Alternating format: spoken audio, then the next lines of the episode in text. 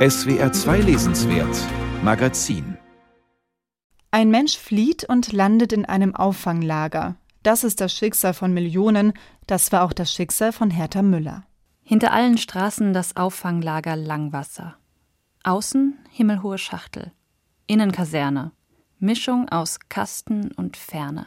1987 reist Hertha Müller aus Rumänien nach Westdeutschland. Ihre erste Station das Auffanglager Nürnberg-Langwasser.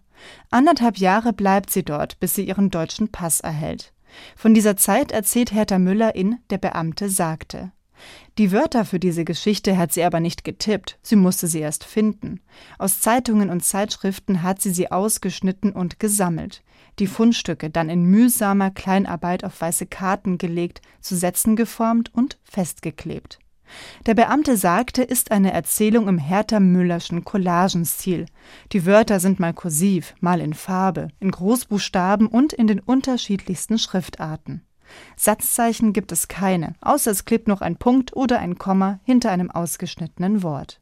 Jede der 161 Seiten ist eine solche Collage, jede von ihnen eine kleine Geschichte für sich. Vor dem Auffanglager schaukelte eine Laterne. Hier lag der Nachtschnee, schwindlig, weiß drapiert, als käme er von dort, wo das Leben den Faden verliert.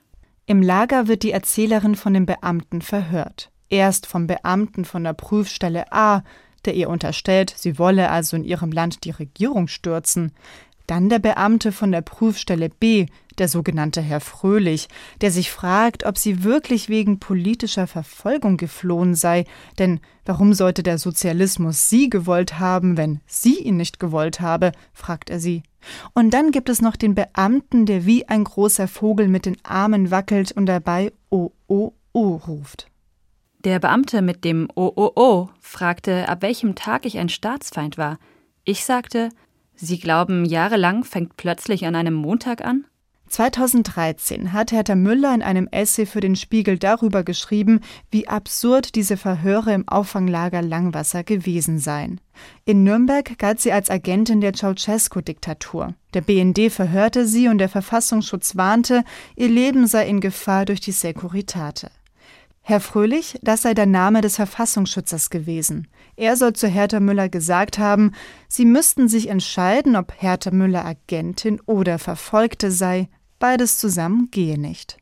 Der Beamte fragte nacheinander, Sie wussten immer, was Sie sind. Ich sagte, ja. Das heißt doch, Sie wollten Staatsfeind sein. Ich sagte nein. Sie hatten aber konkret nichts dagegen. Ich sagte, so kann man nicht reden. In Großbuchstaben ragt das Wort Ich in den Verhörszenen aus den Collagen. Das Wort Beamte sieht schon von der Typografie her aus wie ein Bürokrat. Die Schrift ist schwarz, die Buchstaben gerade und ordentlich, während das Ich der Erzählerin in zahlreichen Variationen vorkommt. Mal wie mit Buntstift oder Tinte aufs Papier gekrakelt, mal leuchtend orange oder auf hellblauem Grund.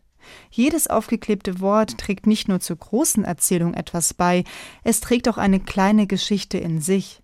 Sie geben den Seiten einen Rhythmus, setzen Akzente und springen einem entgegen.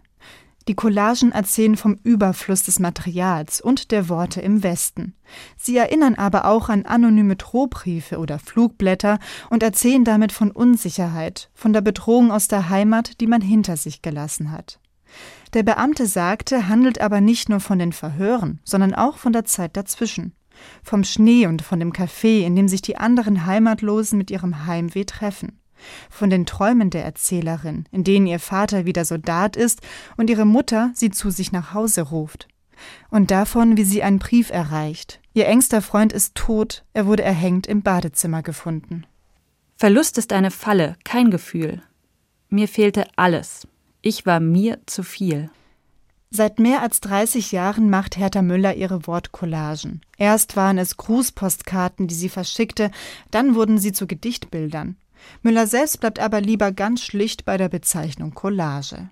Jetzt, mit der Beamte sagte, erscheint zum ersten Mal eine Erzählung, in der diese Collagen inhaltlich zusammenhängen. Und trotzdem verlieren sie nichts von ihrer eigentümlichen Hertha Müller Poesie, sie gewinnen vielmehr. Jede Collage ist zart komponiert und erzählt doch gleichzeitig vom Schmerz und von der Angst der Exilantin. In jedem Wort bleibt ein Rest von dort, heißt es gegen Ende. Diesen Rest will der Beamte aus der Schutzsuchenden rausholen, einordnen und abheften, und doch wird er ihn nie begreifen können. Und so ist dieser kleine Band auch eine Aufforderung zu mehr Mitmenschlichkeit und dazu, Anteil zu nehmen am Schicksal der Menschen, die bei uns Schutz suchen müssen.